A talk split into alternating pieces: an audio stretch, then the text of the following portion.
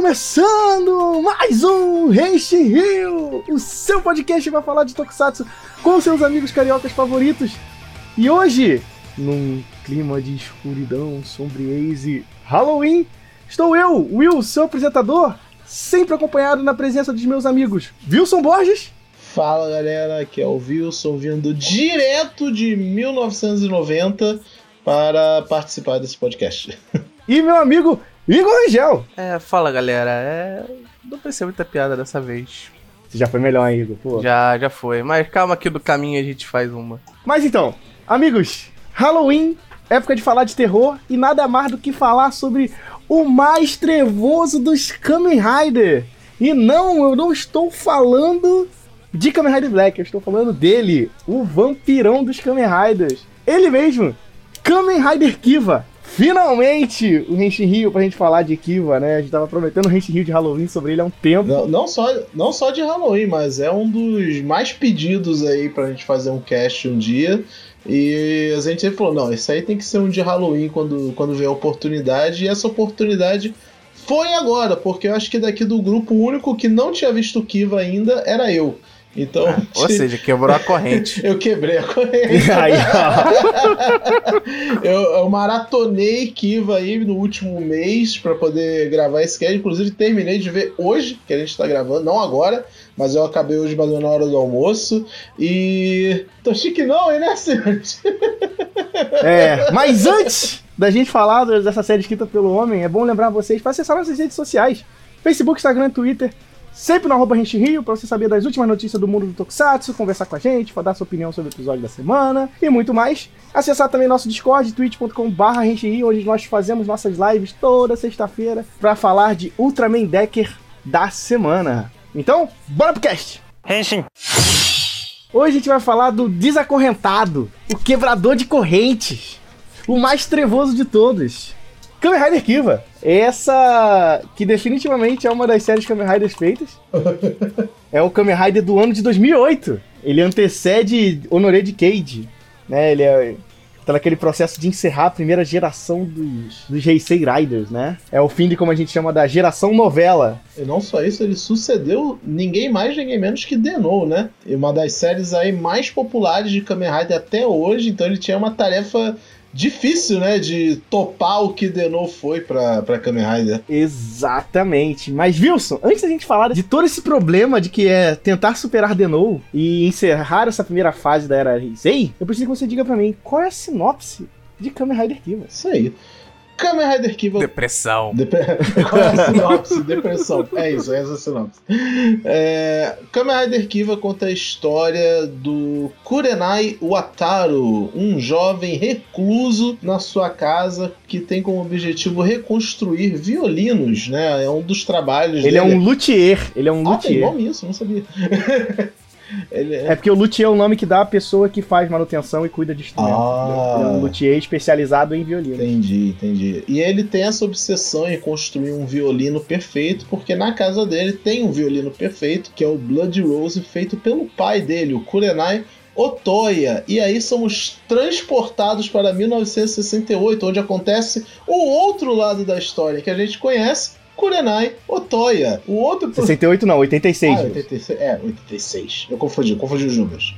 Mas enfim, vocês entenderam. Eu quis falar 86, mas troquei os números. Vocês entenderam. É, no ano de 1986, conhecemos o outro protagonista da série, que é o Kurenai Otoya, o pai do Ataru, né? E ambos vão ter um- uma missão que é lutar contra os Fangiris, criaturas com uma temática de vitrais de igreja, cada um temático de uma criatura, um elemento, um conceito, que estão são os inimigos da humanidade. Eles se alimentam de, de humanos e existe uma organização chamada, caraca, eu nunca lembro o nome da organização, é The Blue Sky alguma coisa. Alguém, alguém lembra? Enfim, é The Blue Sky alguma coisa, o nome da organização, que é a organização, tipo, uma paramilitar, meio que, a, meio que como uma agência secreta que conhece a ameaça dos Fanguires, e eles estão desde 1986 lutando contra essa ameaça. E o que, que tem a ver uma coisa com a outra? Porque dois tempos diferentes.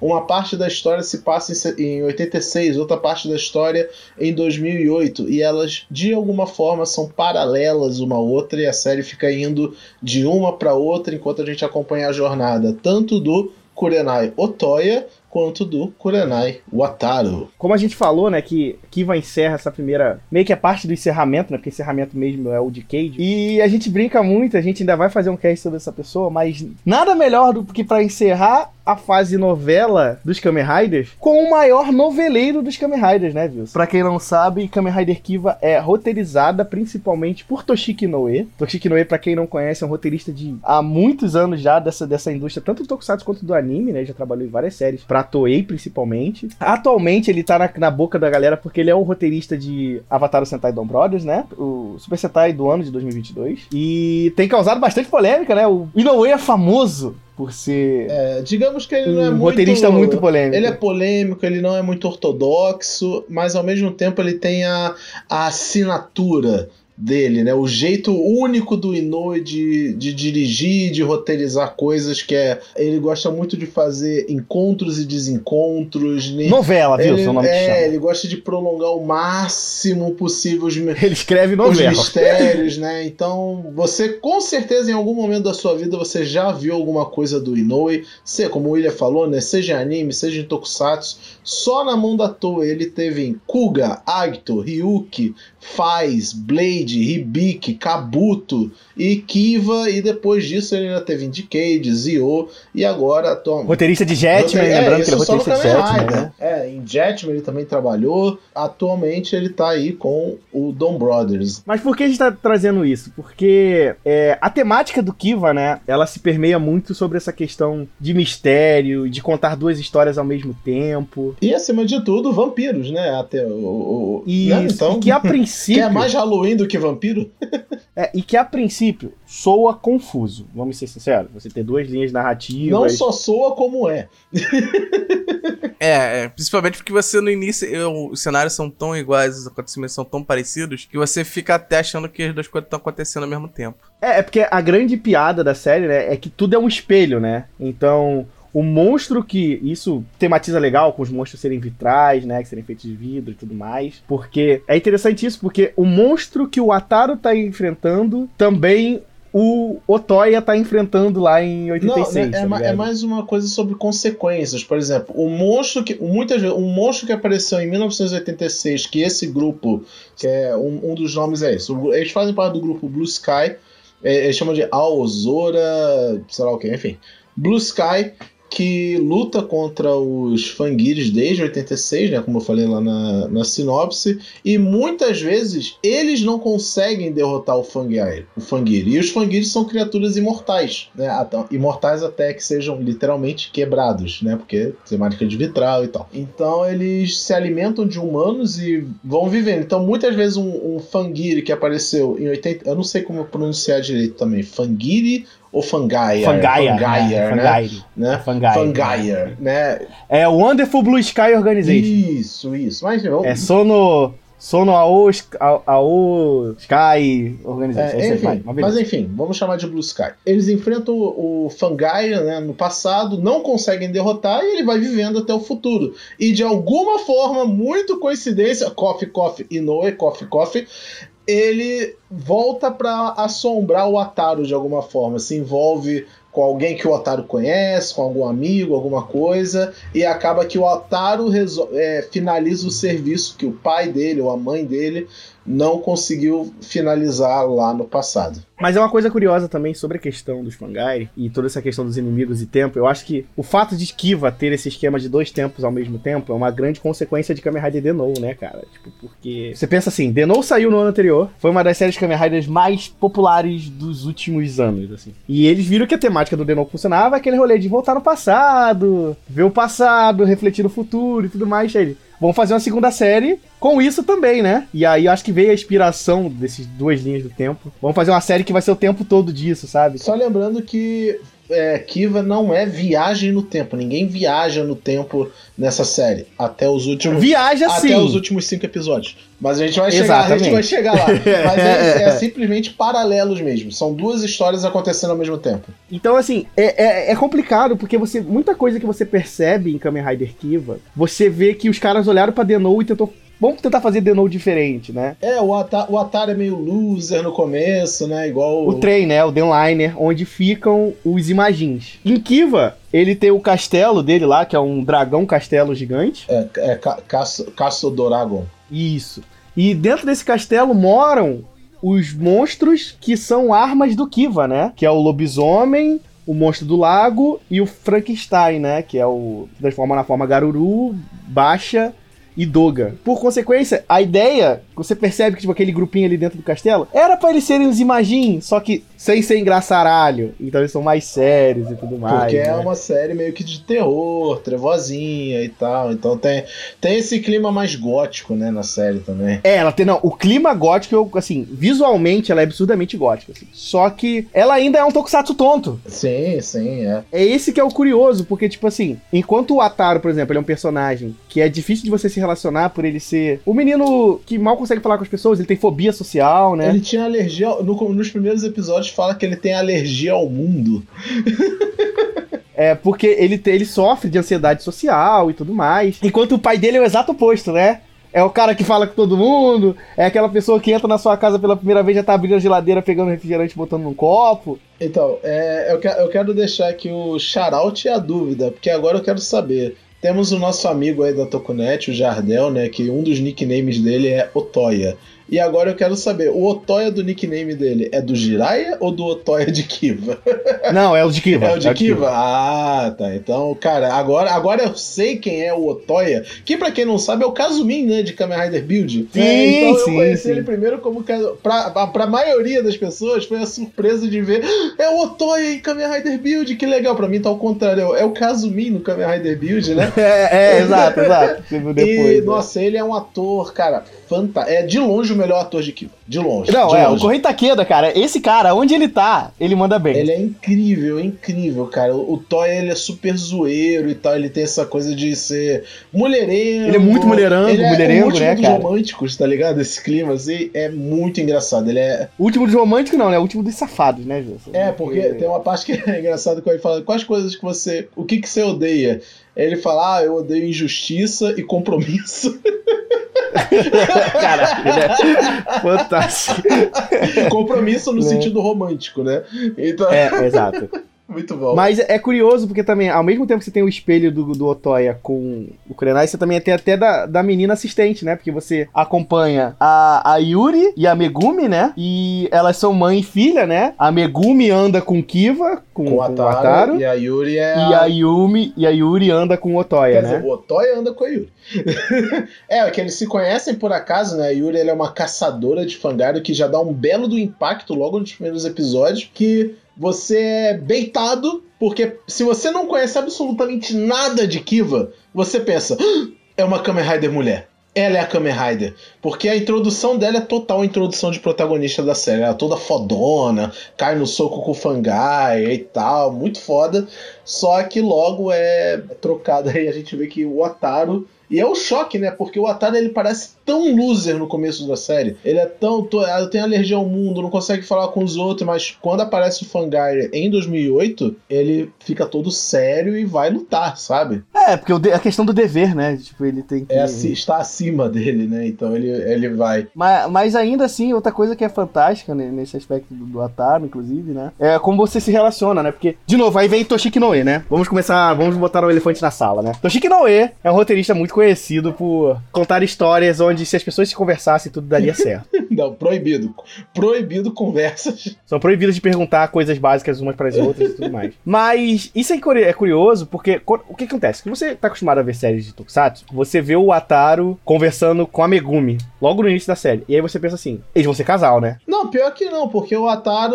Eu, eu nunca pensei neles dois como casal, porque tem a, a outra menina, né? A Shizuka. Não, mas calma, calma. É que porque que você. mora co- com então, ele até. Eu sei, mas isso Que é é. estranho, Isso é. Toshiki Noe. Tipo, você vê a Megumi vindo amiga dele, então ele é o introvertido, ela é a personagem mais extrovertida.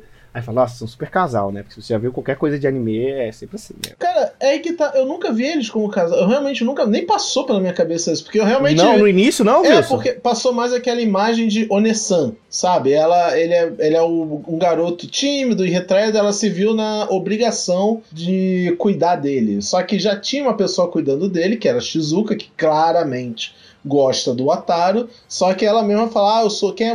a menina pergunta, ah, quem é você? Aí ela fala, ah, eu sou, eu sou tipo a mãe do Ataru. Aí eu não- também não entendo. Ah, Até o fim da série não explica da onde saiu essa garota na vida do Ataru, ou em que momento. Elas eles estudavam juntos. É só isso. Era isso, é, da tipo, amigos de infância, beleza. Aí a Megumi, pra provocar a Shizuka, ela fica meio que dando uns flerte com o, o Ataru, mas você entende que é só, só pra irritar Só que o que acontece? Mas você fala que isso é. Eu digo que isso é Toshiki Noe porque ele faz você pensar em uma coisa. Você pensa, pô, eu acho que eles vão ser casal, né? Porque, tipo, essa é a estrutura de como se fazem animes. E aí você fica até, até os, sei o quê, os 15 primeiros episódios pensando que eles são casais, né? Até que a série chega e fala, não, eles não são não.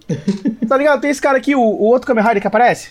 O, Aí, o que é Nago, o, o Nago, né? Que, é, o Kamen Rider Ixa, né? Ele é um dos personagens que eu mais odeio em Kamen Rider agora. Sério? Amigo, ele é intolerante religioso. Você quer que eu goste dele de algum, em alguma camada? É, é, é, é, tem esse Ele ponto. literalmente seria bolsominion no nosso, no nosso mundo, tá ligado? ele, ele, ele, ele, é contra, ele é contra romance entre pessoas do mesmo sexo. Ele é contra Fangari roman- bom, Fangari moto. É, ele, Fangari bom é Fangari morto, né? Então entenda aí essa referência. Então, cara, quando ele vai lutar, ele fala: entregue a sua vida a Deus. Tipo, você, pecador, entregue a sua vida a Deus, só que entregar a vida dele é murder, tá ligado? Então eu, eu olhei esse personagem e fiquei: que porra eu tô vendo, Toshiki Noe?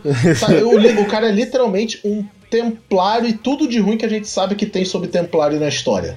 Sabe? Tão templário que o, o design do Ixa é inspirado, ele é todo branco e tal. O design, tem, ele tem um logo no peito, né? Que é, é como se fosse uma cruz. A, a, máscara, a máscara dele, cara, é, é literalmente uma cruz, sabe? E no- é, tem muita referência religi- é, religiosa cristã no, no Ix e tal. Mas é, é, sei lá. Depois eles tentam até transformar ele num personagem mais comédia, né?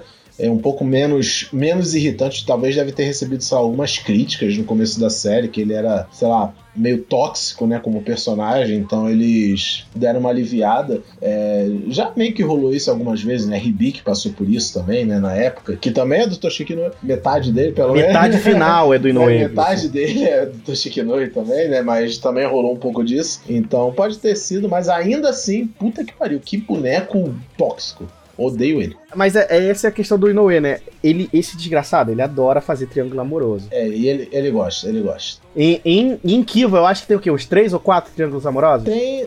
Três ou quatro eu não digo, mas tem o principal que é no começo da série, que é o Otoya, a Yuri e o Jiro, né? Que é o, o Garu, Garolu, né? Que eles ficam tipo. Que é o lobisomem. É, porque além de tudo, os monstros, né? Que, que mais uma referência é Halloween, né? Que é o lobisomem, o Frankenstein e o monstro do lago.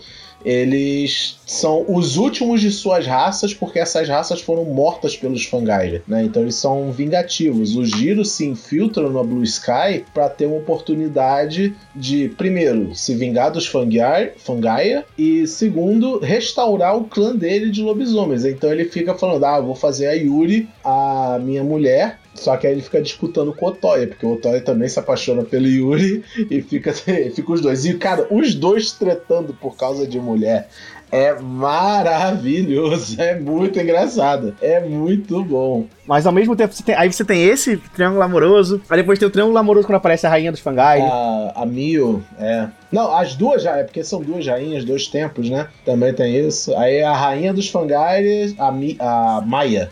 A Maia, a Yuri e o Otoya, porque o Otoya deixa de gostar da Yuri pra gostar da Maia. Aí no, aí no futuro tem um paralelo que é o Taiga, que é o líder dos Fangare, né? O King. A Mio, que ela é a nova rainha. E o, o Ataru. E pra mim é uma surpresa, inclusive, em Kamen Rider ter, tipo, relacionamentos não discretos, sabe? Porque geralmente em Tokusatsu, romance é colocado pra debaixo do pano, subjetivo, interpretativo e tal. Em Kiva, não, isso é a temática. As pessoas se apaixonam e e, e lutam e morrem por amor, literalmente. Como, de novo, tal como em uma novela da, É, da série. aí entra o que a gente chama de novelão em Tokusatsu.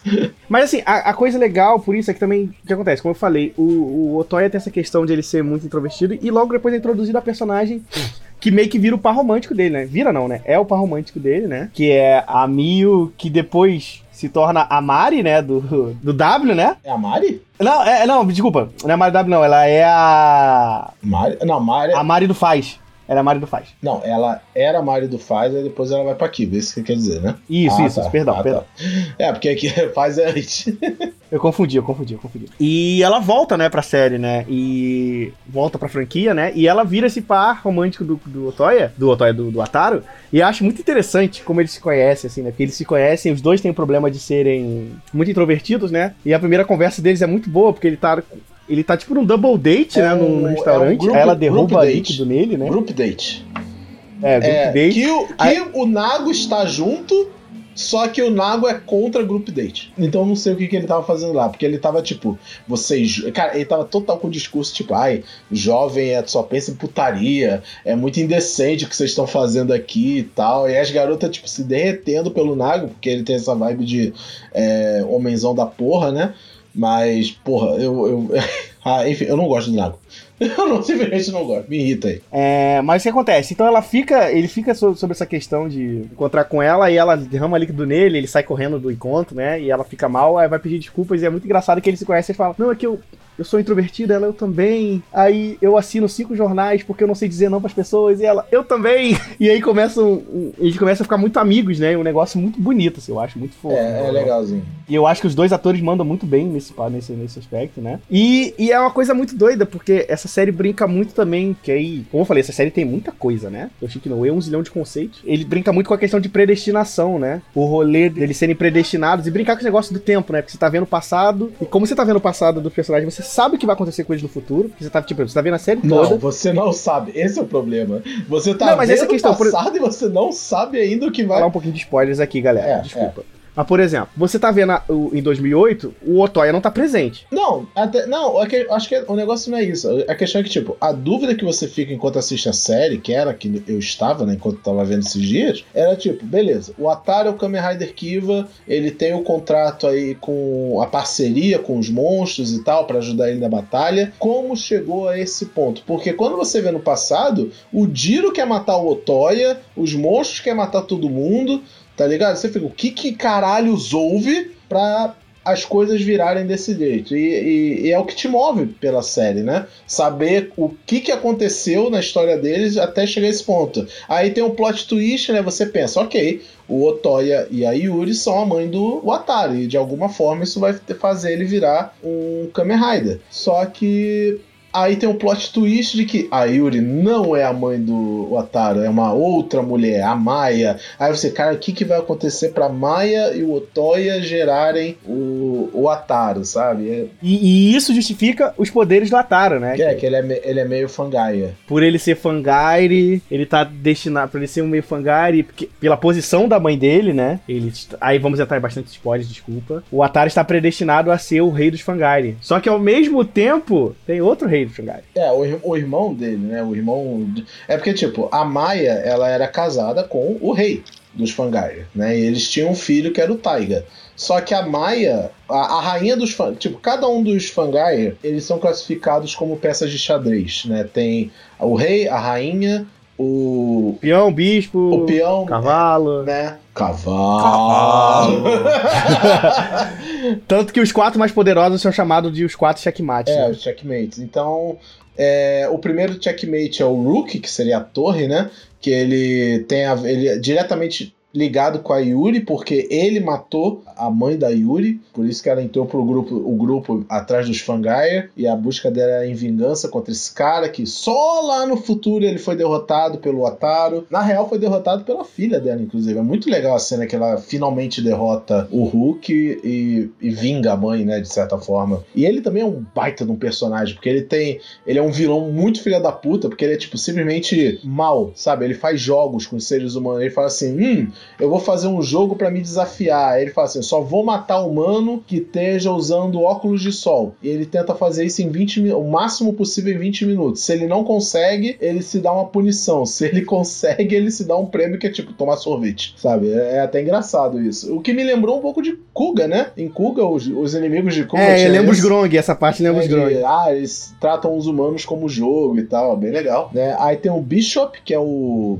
o obcecado lá em fazer os fangaires acima de tudo, em as leis dos fangaires e tal. É, e o rei, que é bem. É o rei, só o líder deles. E a rainha também tem uma função que é punir fangaires que traem os próprios fangaires, que é se apaixonar por outro humano. Aí ela se torna hipócrita, porque ela se apaixona por um humano, né? E essa é a graça do, do rolê pra mim, é que rola dela se apaixonar por um humano e, e aquele rolê do, do Otoya ser meio sedutor, mas ao mesmo tempo safado, né? E vem todo o dilema, o dilema do mesmo. Ao mesmo tempo que você tá descobrindo sobre essa questão da rainha Fangare, do rei Fangare, você também tá descobrindo a questão do Otoya, do, do Atari do irmão, né? Que ele conheceu o Taiga quando era criança. É, ele, eles eram amigos de infância, porque eles se conheciam só depois que eles falaram, ah, a gente é filho da mesma mãe, que coisa, não?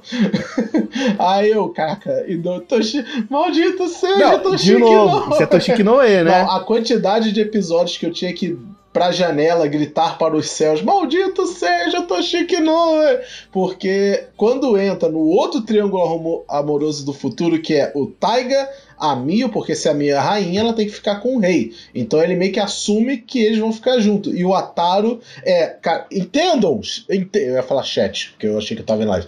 Entendam, ouvintes, o Taiga acha que o Ataru é amigo de infância dele e o Ataru acha que o Taiga é amigo de infância dele. Só que na verdade eles são irmãos. O Ataru ele é apaixonado pela Mio, mas a Mio também é apaixonada pelo Ataru. Só que o Taiga acha que a Mio é por direito a, esposa, a futura esposa dele. Só que a Mio não diz que o homem que ela tá apaixonado é o Ataru. E o Ataru não diz que o melhor amigo dele ele tá apaixonado é pela mina chamada Mio. E ele também não diz que é a Mio. E fica essa putaria um monte de episódios de ninguém se conversa com ninguém e é só corno! É corno acima é um, de é... corno! Gente! É um flashback de faz bonito, né?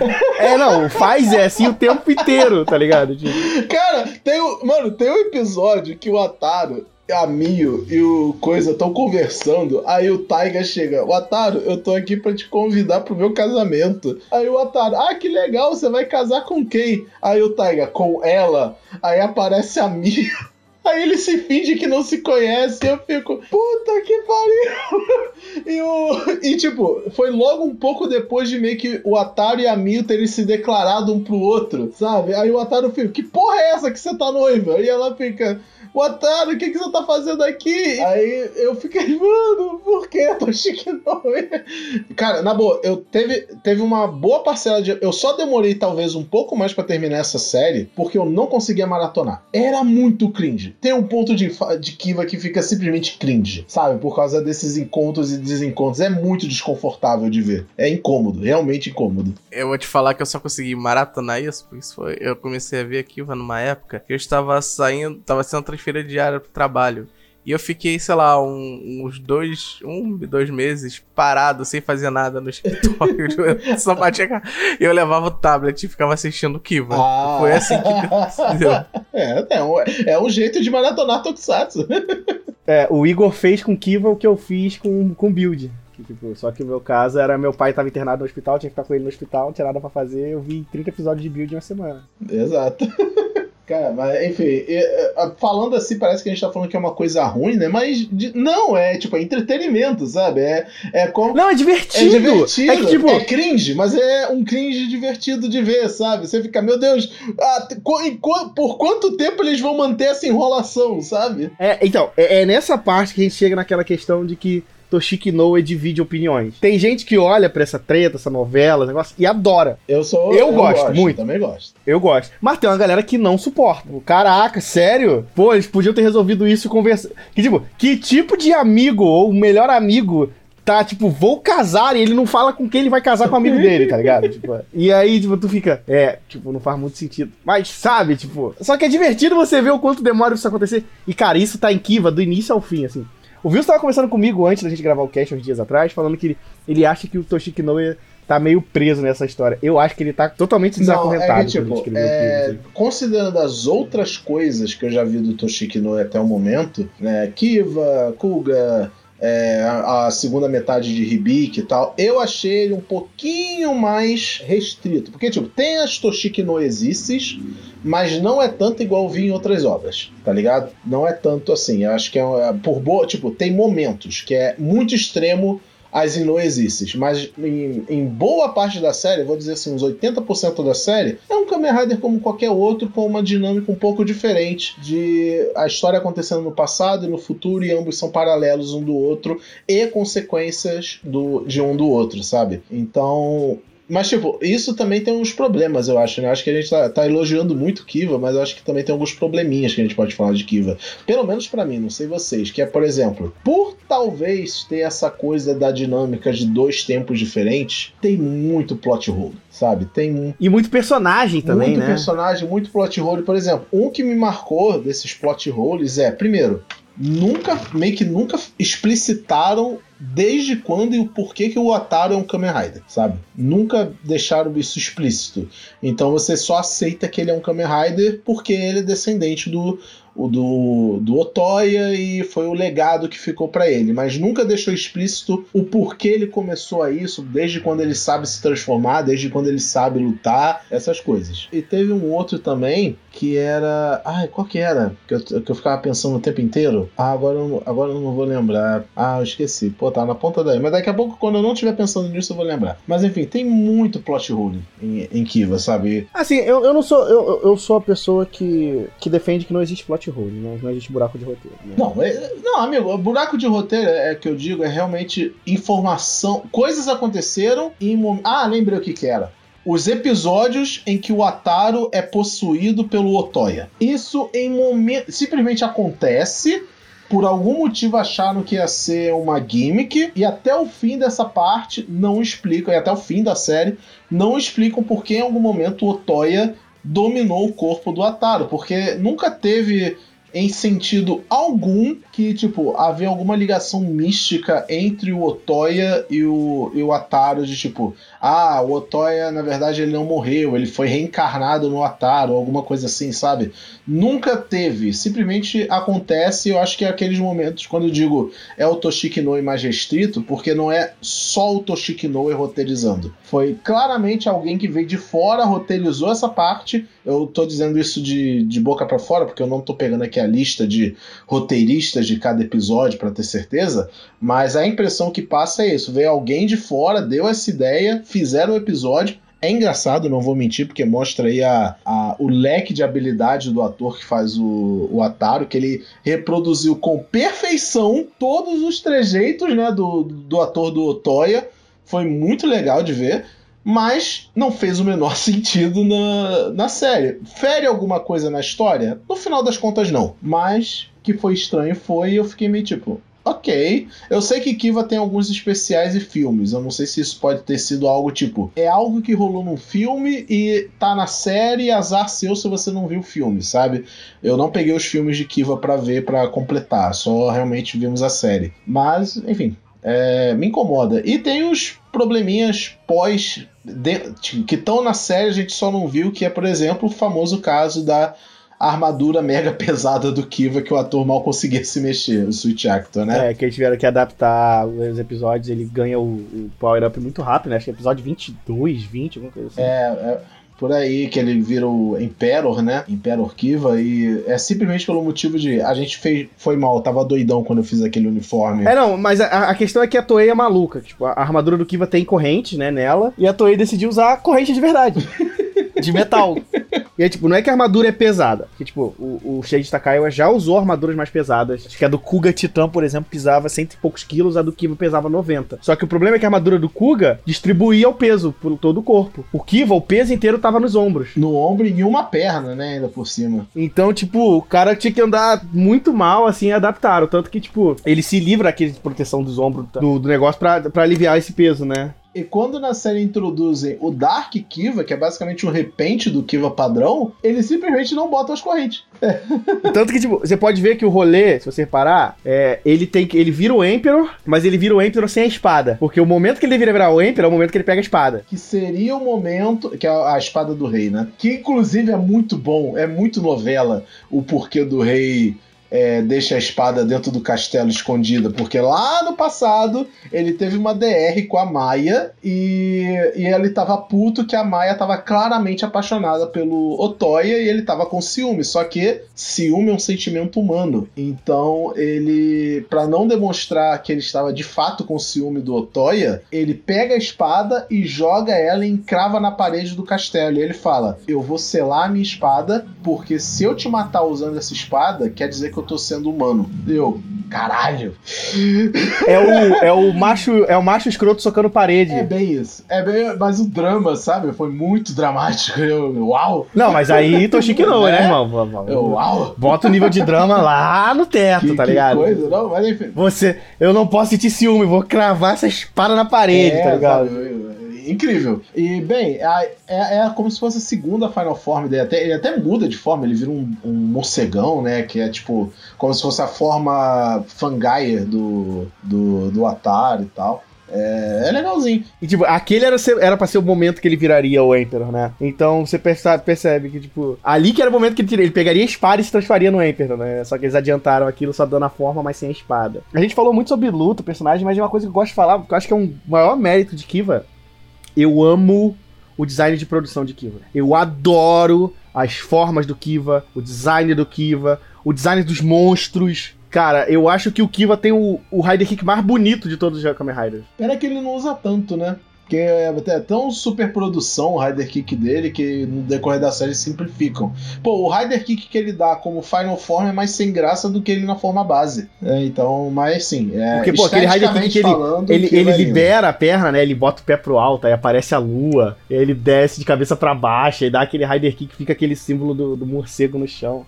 Aquele Rider Kick é lindo, tá ligado? É, e, é legal, e é legal ter essas imagens, porque quando aparece a Maia a primeira vez, te bota a pulga atrás da orelha. Porque quando ela faz o ataque dela no, num fangare lá qualquer, no- na, na ação lá, ela faz exatamente o mesmo efeito de quando o Ataro dava o Rider Kick. Aí você fica, ué, onde é que eu já vi isso antes? Né? Então você já começa meio que a ligar os pontos dali, sabe? É bem, bem legal. Eu só tenho uma reclamação da Final Form. Eu já falei isso em alguns outros podcasts e lives e tal.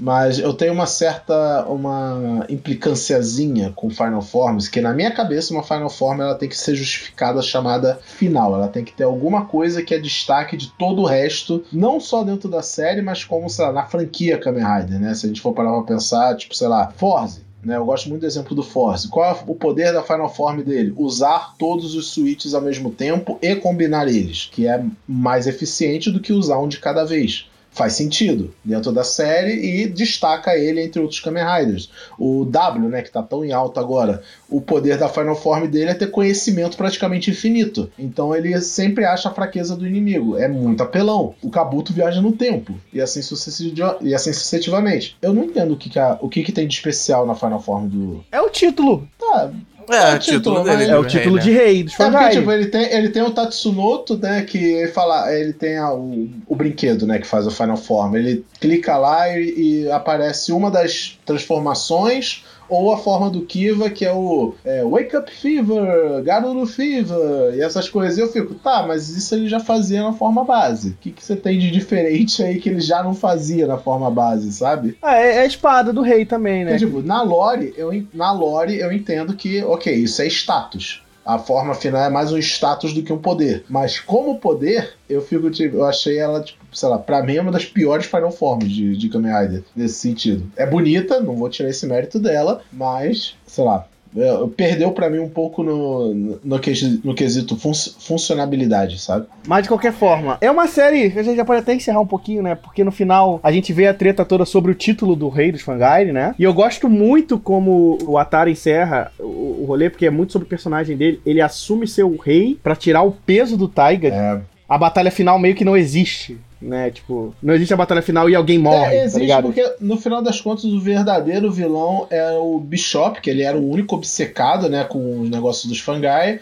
Ele ressuscita o pai do, do Taiga como o antigo rei, né, pra enfrentar e falar: "Não, pra mim esse cara que é o verdadeiro rei". Já que vocês, já que tem um monte de adolescente com tesão sem pensar direito nas suas obrigações, né? Então eu vou trazer o único adulto responsável que eu conheço. É meio que essa vibe dele, né? Então, na minha, na minha interpretação, o, vilão final de fato era o Bishop, que no final ele até se, ele se sacrifica para dar energia pro, pro monstro final. Então no final é tipo Kaiju da semana, sabe? Mas eu gosto da, da abordagem do Ataro não levar isso pra luta, pra porrada. É só tipo, cara, eu vou ser o rei de Fangai pra você poder viver e ser feliz, tá ligado? E tem até a questão do sacrifício, né? Da, da rainha e tudo mais. Dramaço do caralho, assim. Tipo, ela se sacrifica pra ele não morrer e tudo mais. E ele sempre te amei, tudo mais, assim. Aquele negócio novela mexicana do caramba, assim. E é como eu falo, tem gente que odeia, tem gente que adora. Eu, eu gosto. Conheço gente na Tokunete que não é fã dessa novela do Inoue. Tá tudo bem. Sendo o cara que maratonou bem recente e não tava na minha lista ainda de Kamen Riders assistidos, né? O meu saldo final com Kiva, meio que já dando nossos vereditos finais aqui sobre a série, eu sei lá, não entra, sei lá, talvez nem no meu top 10 de Kamen Rider, sabe? Tipo, por mais inoexistes gostosas que tem para ver nessa série, eu, sei lá, é mais um, eu vou dizer assim, é mais um. Não odeio, mas também não amo, no geral. Sabe? Tem momentos. Eu entendo os problemas, mas é, eu amo. Sabe, sabe? sei lá, tipo, realmente ele não tem as coisas, necessariamente as coisas que eu gosto de Kamen Rider, sabe? Tem, tem, a gente tem uma outro leque aqui de personagens que a gente nem chegou a comentar, né? Tem o aquele amigo guitarrista do Ataro, que depois ele. Sim, um amigo guitarrista. Ele é sim. muito engraçado, aí ele depois se revolta e volta a ser amigo. Tem o dono do café, tem Doguinho sabe? Tem um doguinho na loja e tal. A loja tem um certo simbolismo, né, de continuidade, né? Porque é a mesma loja que é a base lá do Blue Sky no passado e no futuro, e é o ponto de encontro de todo mundo da série, sabe? Até o Nago, né, no final ele tem uma certa redenção, ele casa com a Megumi. E surpresa, tem beijo na boca. Rapaz, no final tem beijo na boca e eu. Uau!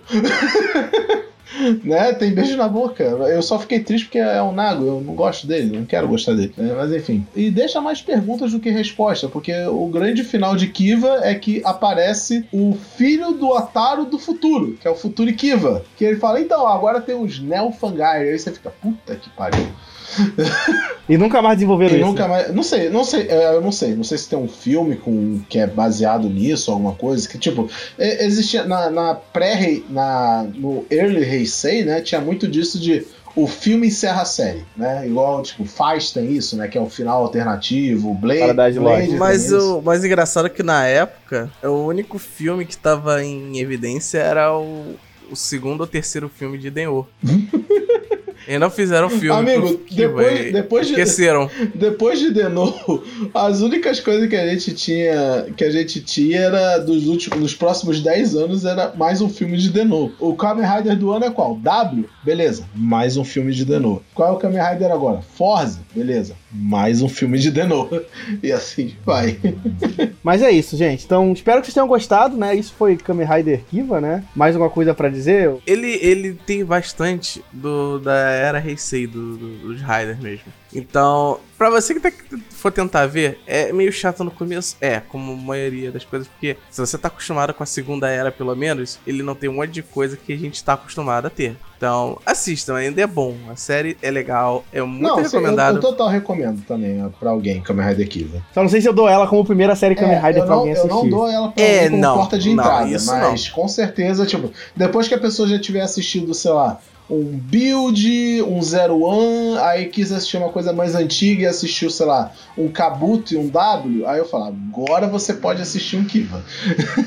É, eu vou te falar assim, por ter assistido o Decade antes da série Heisei, acho que Kiva não me chamou a atenção no Decade e não fez diferença a história ser diferente nos dois. E o Rei Fangai criança, né? No Decade, de verdade. É, é, eu acho que eu até preferi que fosse assim do que fosse a, É. a do, a do- Ah, agora eu lembrei. Eu tenho uma coisa que eu tenho que fazer agora, que é a minha tra- pequena tradição quando eu assisto algum Kamen Rider antigo, que eu ainda não tinha visto.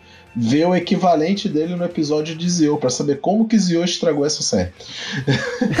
Verdade, Na real, né, verdade. porque ele tem muito a ver com o Zio, né? Esse papo de tem um rei, né? Alguém tem que virar o rei, viagem no tempo, essas coisas. Então eu quero ver como que Zio estragou Kiva agora.